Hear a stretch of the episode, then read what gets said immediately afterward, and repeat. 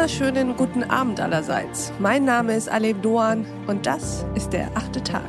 Schön, dass Sie dabei sind. Lassen Sie uns heute über Klimaschutz und Umweltschutz sprechen, aber ein bisschen anders, offener und irgendwie auch drängender, indem wir Umwelt- und Naturschutz neu denken.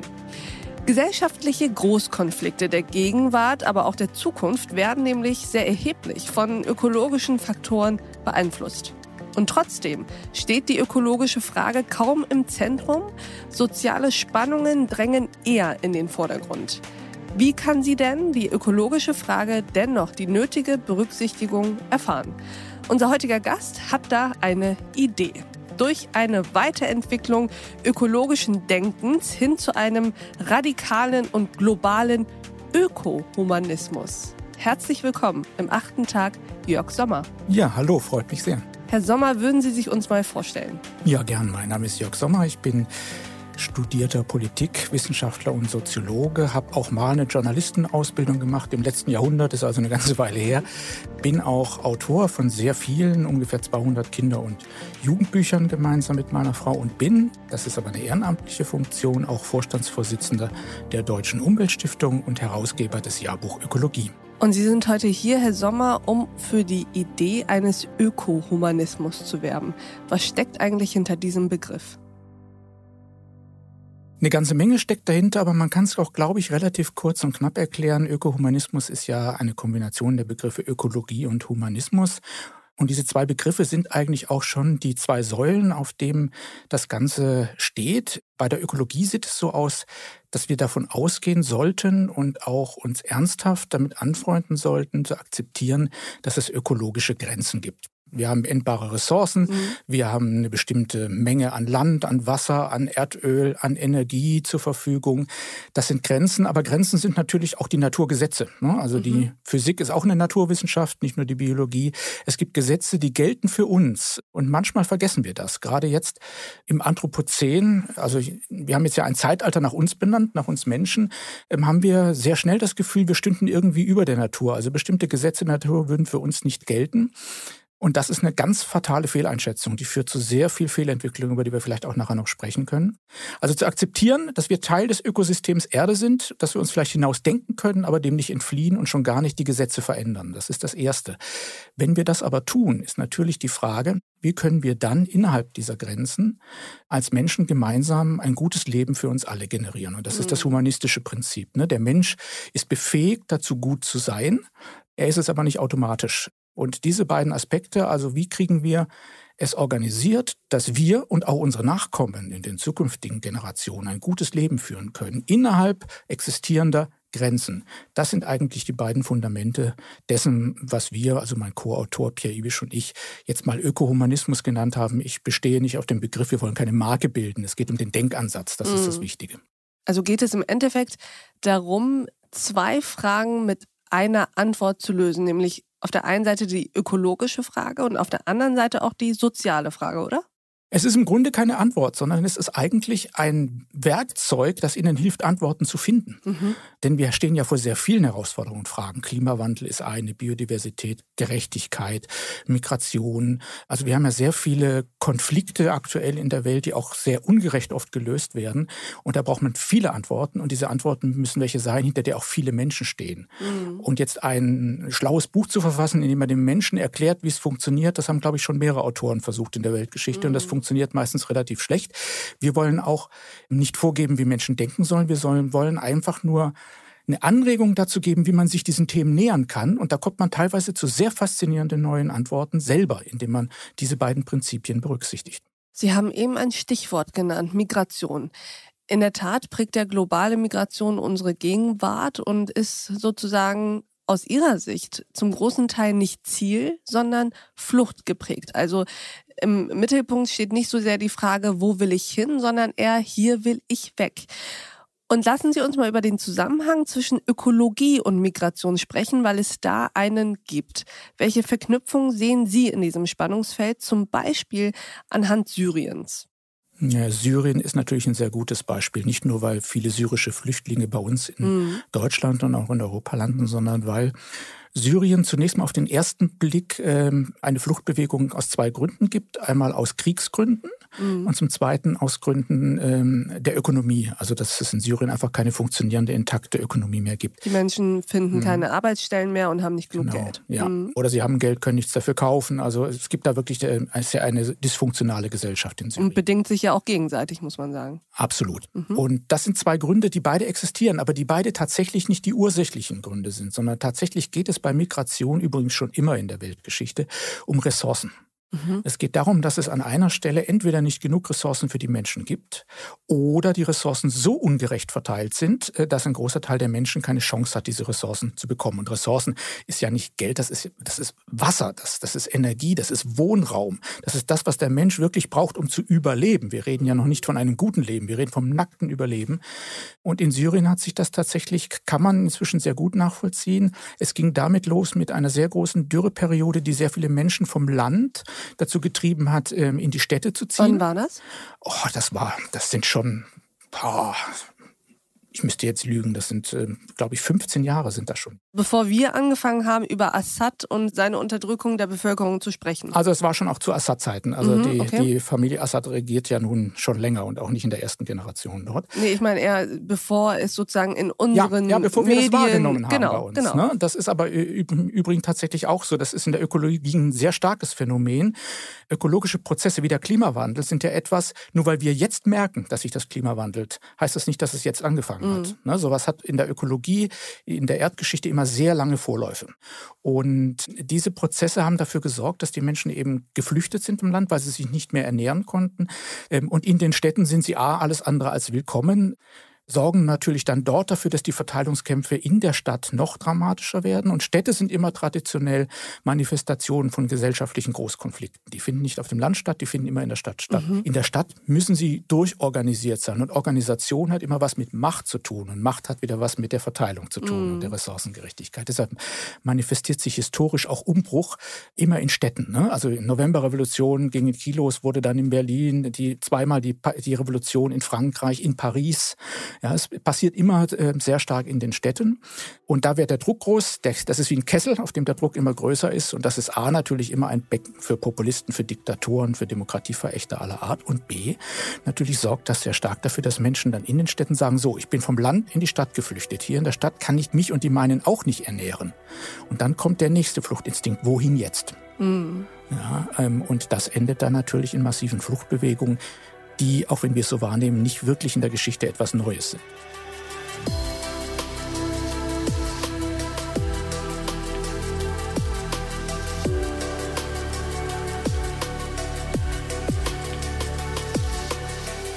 Aber wieso sprechen wir darüber nicht in der Art, dass es diese Dürreperiode gegeben hat und dass hinter Fluchtbewegungen oft nicht nur erstmal der politische Konflikt steht? Also wenn wir über Syrien und Migration aus Syrien sprechen, dann geht es eigentlich nur um politische Konflikte, vielleicht noch soziale Konflikte, aber ja nicht um ökologische. Das hat natürlich viele Gründe. Wir Menschen haben ja zwei große Kompetenzen jeder von uns. Die erste Kompetenz ist, wir können die Wirklichkeit erkennen. Hm. Und das zweite ist, wir können die Wirklichkeit auch wunderbar ignorieren. Das erleben wir ja auch aktuell, sage ich Aber ignorieren mal. ist doch was Aktives. Nein, ignorieren ist etwas Passives, nicht zur Kenntnis nehmen. Und ähm, im Grunde ist es so, dass wir alle miteinander ja auch den Syrien-Konflikt wirklich nur ansatzweise uns, uns anschauen. Ich bin mir nicht sicher, wenn Sie bei uns eine Straßenumfrage machen, das hört dann schon dabei auf, wer ist denn gerade in, äh, also der Name des Diktators in Syrien, den kriegen die Menschen noch zusammen, aber da ist dann schon die Grenze unseres Wissens über Syrien und die Region erreicht. Ne? Das heißt, so weit zu gehen, dass man Konflikte tiefer durchdenkt, die Ursachen dafür feststellt, ist ein Prozess, der bedarf doch auch ein Stück weit aktiver Recherche.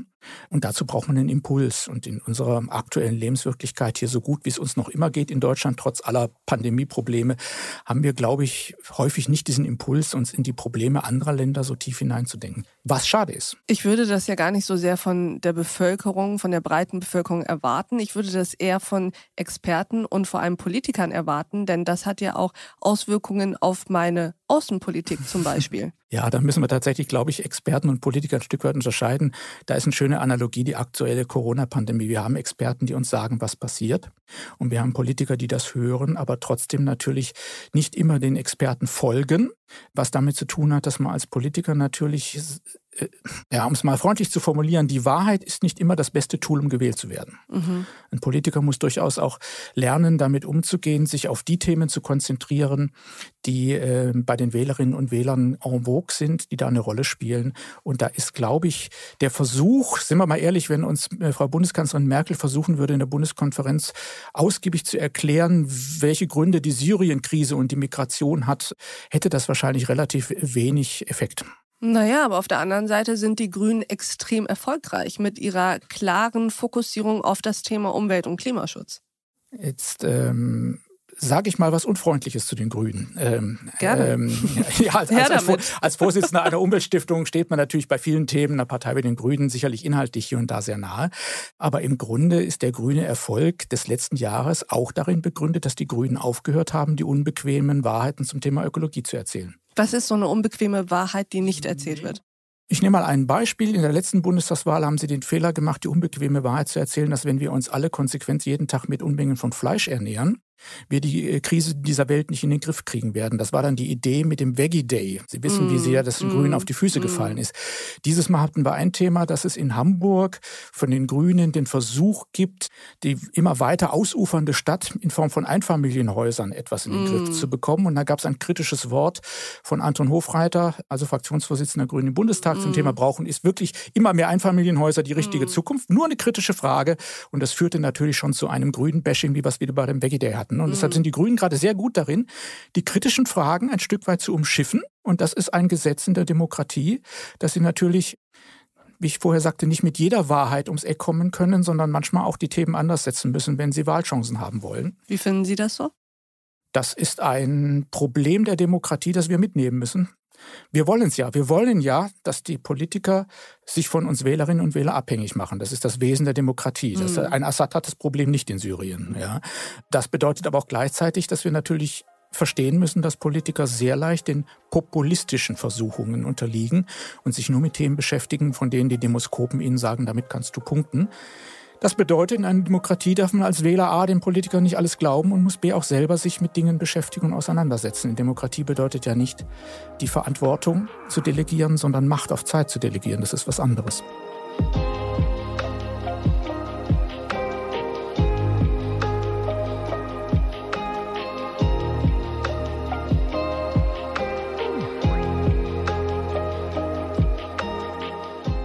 Eben schon sind wir so ein bisschen in die Richtung gegangen, aber ich würde ganz gerne mit Ihnen über die Stimmung sprechen. Die Stimmung, mit der Umwelt- und Klimaschutz vorangetrieben werden. Sie zitieren ja auch den Soziologen Harald Welzam, der zur Klimaforschung sagt, dass es apokalyptische Reiter geworden seien. Diesem Vorwurf wollen Sie ja nicht so ganz zustimmen, dieser Vorwurf Wissenschaft als Dystopie. Aber ein bisschen stimmt er doch, oder? Also Greta Thunberg ist doch vor allem als große Vorreiterin genau dieser apokalyptischen Reiter wahrgenommen worden.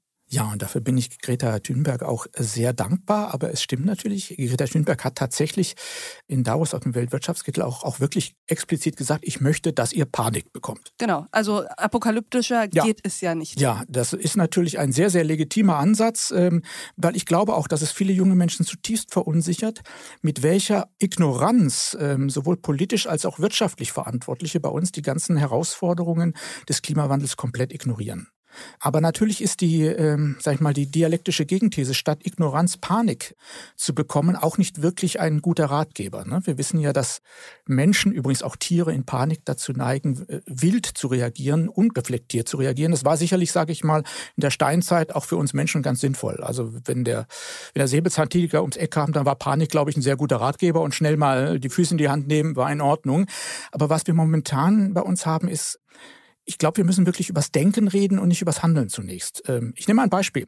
Wir haben eine große Waldkrise. Wir sind uns völlig einig in Deutschland. Von ganz links bis ganz rechts, von Ökologen bis äh, zu unserer Landwirtschaftsministerin. Dem deutschen Wald geht's schlecht. Mhm. So schlecht wie nie. Mhm. In Thüringen sind 98 Prozent der Buchen erkrankt und das zieht sich bei allen anderen so durch. Es gibt weite Bereiche, da gibt es keine Kiefer mehr und keine Fichten. Wenn Sie mal rausgehen, da wo Wald stand, das sieht manchmal aus wie Verdun am Morgen nach der Schlacht, mhm. wenn da die Bäume umgeräumt wurden und abgeräumt und der Borkenkäfer unterwegs war. Das wissen wir also. Dem Wald geht schlecht. Wie reagieren wir jetzt? Ein nicht geringer Teil reagiert überhaupt nicht, ignoriert das Problem mhm. komplett und ein anderer Teil versucht Aktionismus zu praktizieren. Panik, Aktionismus, Bäume gehen kaputt. Was machen wir? Wir pflanzen Bäume. Mhm. Ne? Mit dem Effekt, dass wir genau die Baumsorten, die da vorher anhand der jetzt dort herrschenden klimatischen Bedingungen kaputt gegangen sind, wieder neu pflanzen. Ne? Mhm. Kiefern kaputt. Wir räumen das Ganze einmal ab, machen schön sauber, pflügen wirklich wie ein Acker durch und setzen eine Kieferpflanze nach der anderen hin. Mhm. Ja, ähm, der Effekt ist null. Warum sind denn überhaupt die Kiefern kaputt gegangen? Ja, das ist äh, die Kombination wieder aus, auf der einen Seite ökologischen Gründen, Klimawandel, hohe mhm. Trockenheit. Wir haben jetzt den, wahrscheinlich dieses Jahr den vierten trockenen Sommer in, in Reihenfolge. Und auf der anderen Seite der hohe ökonomische Druck auf dem Wald. Das heißt, der Wald wird nicht dicht genug gehalten. Der Wald ist eigentlich sehr gut darin, mit Klimaänderungen umzugehen. Mhm. Also Sie, in einem intakten Wald haben Sie häufig im Sommer innen drin 15 Grad weniger Temperatur mhm. als draußen. Wald kann Wasser halten. Wald ist immer feucht. Kennen Sie in einen natürlichen Wald, der ist selbst im tiefsten, selbst am 1. August ist der feucht mhm. bis zum Boden. Da tropft Crafts. Ja? Und ähm, wenn Sie den aber ständig auslichten, mhm weil sie Holz entnehmen aus ökonomischen Gründen. Oder was ja noch viel schlimmer ist, damit sie das mit Großmaschinen können, haben sie die sogenannten Rückegassen. Es gibt mm. ja in. Deutschland im Grunde kaum einen beforsteten Wald, in dem die einzelnen Einheiten größer als 40 mal 40 Meter sind. Dann haben sie immer wieder eine freigeräumte Fläche, wo sie mit ihren... Das heißt, man dünnt den Wald von innen aus, was ja. natürlich dazu führt, dass seine normalen Resilienz genau. nicht mehr wirklich wirken. Die Sonne kommt auf den Boden, der Boden erwärmt sich, mm. das. Wasser verdunstet, wird nicht mehr gehalten. Die Fichten zum Beispiel und Kiefern fangen an auszutrocknen, dann kommt der Borkenkäfer und knuspert los und dann ist das Ganze innerhalb von kürzester Zeit erledigt. So, und das heißt, der kluge Umgang mit dem Sterben dieses Waldes wäre jetzt wie? Nämlich, dass wir nicht die Kiefern neu anpflanzen, sondern erstmal überhaupt herausfinden, warum sind die überhaupt gestorben und entweder an den Ursachen etwas ändern oder neue Bäume, also andere Bäume einpflanzen? Auch nicht. Sondern? Das ist genau das Denken, das wir auch ein Stück weit kritisieren. Ähm, der beste Umgang mit dem Wald ist in Ruhe lassen.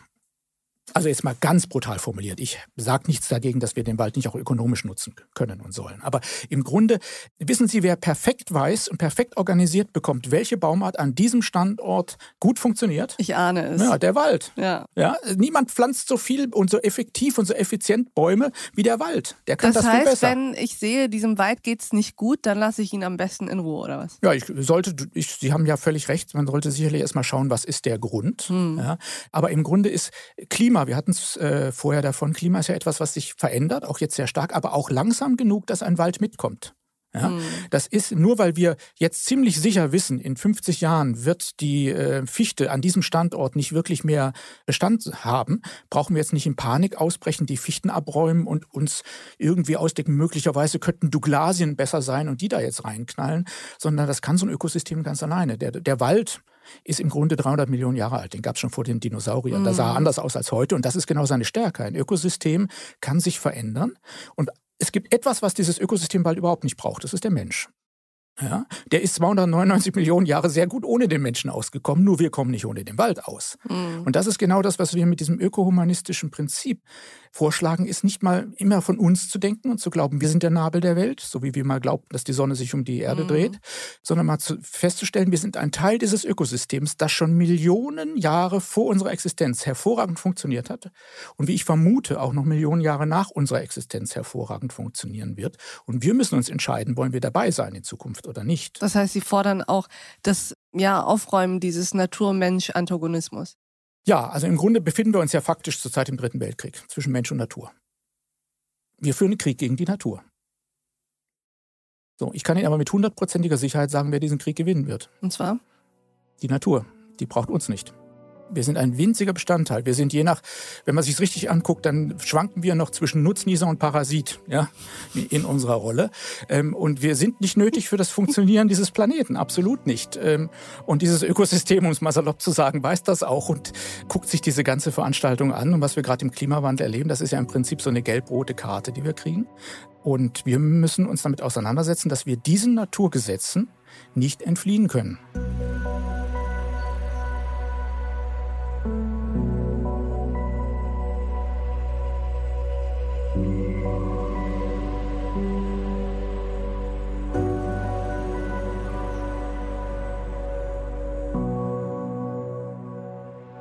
Also, ausgehend davon, dass wir nicht wollen, dass dieser dritte Weltkrieg so endet. Der Natur kann es egal sein, aber uns Menschen ja eben nicht.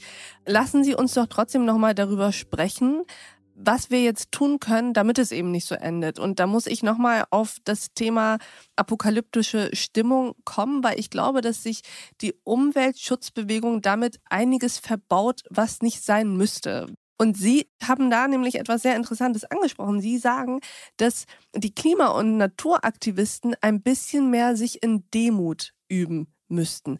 Das fand ich sehr interessant, weil ich grundsätzlich finde, 99,9 Prozent der Menschen müssen sich sowieso ein bisschen mehr in Demut üben. Aber erzählen Sie uns doch mal, was Sie damit meinen. Also Tatsächlich glaube ich, dass die Frage der Demut eine Frage ist, die uns alle Menschen betrifft auf diesem Planeten. Also wenn wir uns als Teil des Ökosystems verstehen, ist, glaube ich, diese Demut angebracht. Die Demut speziell auch für Akteure im Umwelt- und Naturschutz bedeutet natürlich auch, dass wir alle miteinander doch gelernt haben, dass wir mit keiner dieser Methoden erfolgreich sind. Also man ändert das Verhalten von Menschen nicht, indem man ihnen eine Katastrophe an die Wand malt. Man ändert das Verhalten von Menschen aber auch nicht, indem man ihnen nach dem Mund redet. Das reicht vielleicht, um Wahlen zu gewinnen und grüne Bundeskanzlerin zu werden. Aber spätestens dann wird man liefern müssen. Mhm. Und dann wird es sehr viele Unannehmlichkeiten geben. Und rückblickend werden wir irgendwann mal sagen, diese lächerliche Debatte über die Eigenheime war wahrscheinlich, bestimmte, bestimmte Akteure würden Fliegenschiss sagen, ähm, war wahrscheinlich äh, Peanuts im Verhältnis zu dem, was wir noch alles werden ändern müssen in unserem Leben. Das Problem ist nur, es funktioniert nicht, wenn Sie von oben herab mit mhm. einer Besserwissermine den Menschen erklären, du darfst jetzt kein Fleisch mehr essen, du darfst kein Eigenheim mehr bauen, du darfst nicht mehr fliegen in den Urlauben, diese Fremdschäm-Argumentation. Und da bin ich völlig bei denen, die auch sagen, ich kann das von den Ökos nicht mehr hören. Mhm. Das ist in der Tat so. Das heißt aber nicht, dass die Lösung darin besteht, diese Debatte zu ersparen, sondern die Lösung kann nur darin bestehen, dass wir gemeinsam diesen Prozess als Gesamtgesellschaft versuchen zu bewältigen. Ich find, so, bin deshalb auch sehr begeistert, dass jetzt diese Woche angefangen hat, ja dieser Klimabürgerrat. Mhm. Den haben ja auch maßgeblich schon Akteure durchaus der Umweltschutzbewegung organisiert. Aber die Idee ist ja, durch ein Zufallsprinzip so 120 Bürgerinnen und Bürger zusammenbringen, und zwar in der ganzen Breite, eben mhm. nicht nur Ökos und miteinander zu diskutieren darüber, was denn jetzt dieser Klimawandel für uns wirklich bedeutet, wo wir über Änderungen nachdenken müssen. Das haben sie in Frankreich, gab es ja schon einen Klimabürgerrat mit sehr interessanten Ergebnissen, die dann letzte Woche dazu geführt haben, dass man in Frankreich jetzt sagt, wenn es eine TGW-Strecke zwischen zwei Städten gibt, und der TGW in Frankreich ist wirklich schnell, der ist mit der Deutschen mhm. Bahn nicht zu vergleichen, ja, ja. Ähm, dann äh, werden keine Inlandsflüge mehr angeboten.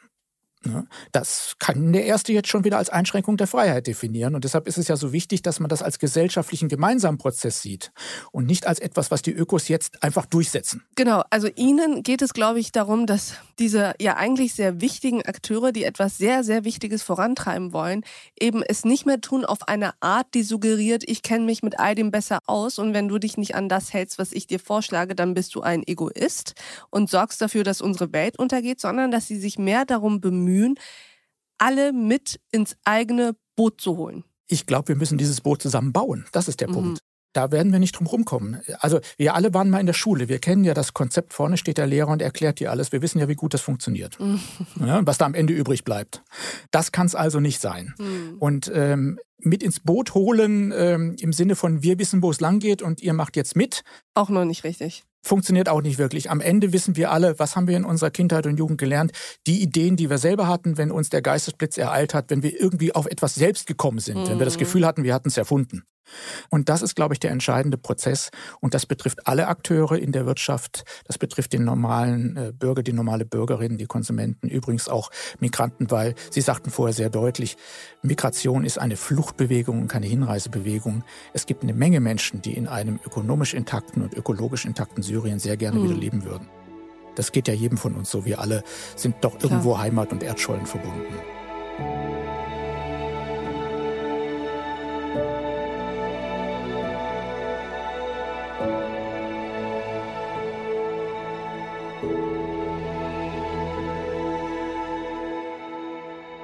Mit all dem, was Sie jetzt gerade erzählt haben, geht es doch auch darum, ein berühmtes Zitat von T.C. Boyle zu widerlegen, der ja gesagt hatte, ein Freund der Erde ist ein Feind der Menschen.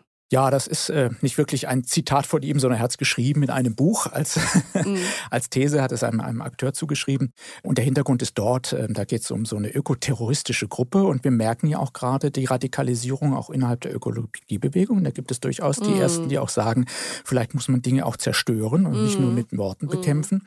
Auch bei Fridays for Future gibt es inzwischen Akteure, die sagen, Streik wird nicht reichen. Das mhm. hält die Gesellschaft offensichtlich lange aus. Wir müssen radikaler werden. Ich finde radikal werden gut, weil radikal heißt ja der Sache an die Wurzel gehen. Mhm. Das bedeutet aber nicht, dass wir die Menschen bekämpfen müssen. Das Gegenteil ist der Fall. Ich glaube, wir müssen endlich alle ökologischer denken, weil wir als Menschen eine Zukunft haben wollen. Mhm. Denn nochmal, der Planet braucht uns nicht. Wir mhm. brauchen den Planeten zum Leben. Das heißt, wir müssen im Interesse unserer Menschen akzeptieren, dass die Ökologie uns Grenzen setzt und dass wir weder den Wald umbauen, müssen oder können noch die Natur so bauen können, wie wir sie wollen. Alles, was wir da bisher versucht haben, hat am Ende des Tages eigentlich immer das Gegenteil bewirkt. Das hat den Verbrauch von Ressourcen dramatisch erhöht und die Gerechtigkeit und das gute Leben für die meisten Menschen nicht wirklich verbessert. Abschließende und letzte Frage. Wie viel Hoffnung haben Sie, dass wir das hinkriegen? Ich bin mir sicher, dass wir das hinkriegen. Ich hoffe nur, dass wir es hinbekommen mit einem Minimum an Verwerfungen.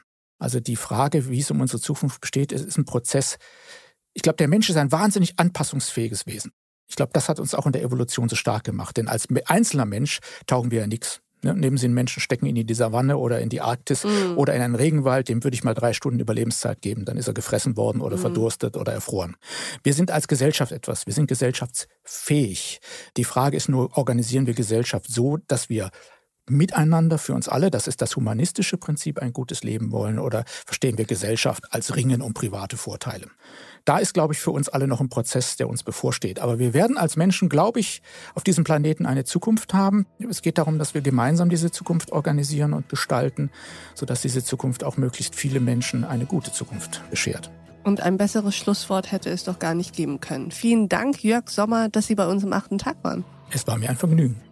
Und ich danke auch Ihnen, liebe Hörerinnen und Hörer, fürs Mithören und Mitdenken. Und ich würde mich sehr freuen, wenn wir uns im nächsten achten Tag wieder begegnen. Bis dahin, auf sehr, sehr bald.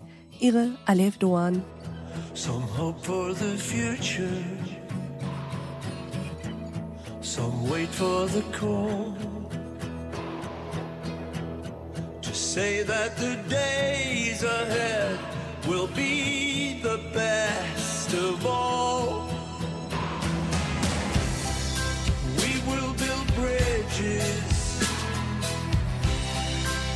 To the sky. Heavenly lights surrounding you and I. From out of the darkness, our future will come. If we leave the past